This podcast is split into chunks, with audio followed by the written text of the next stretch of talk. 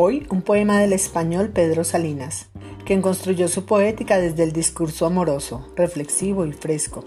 como este poema de 1931, pregunta más allá.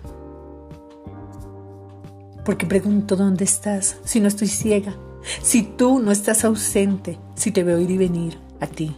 a tu cuerpo alto que se termina en voz, como en humo la llama en el aire impalpable y te pregunto sí, y te pregunto de qué eres, de quién, y abres los brazos y me enseñas la alta imagen de ti y me dices que mío. Y te pregunto siempre,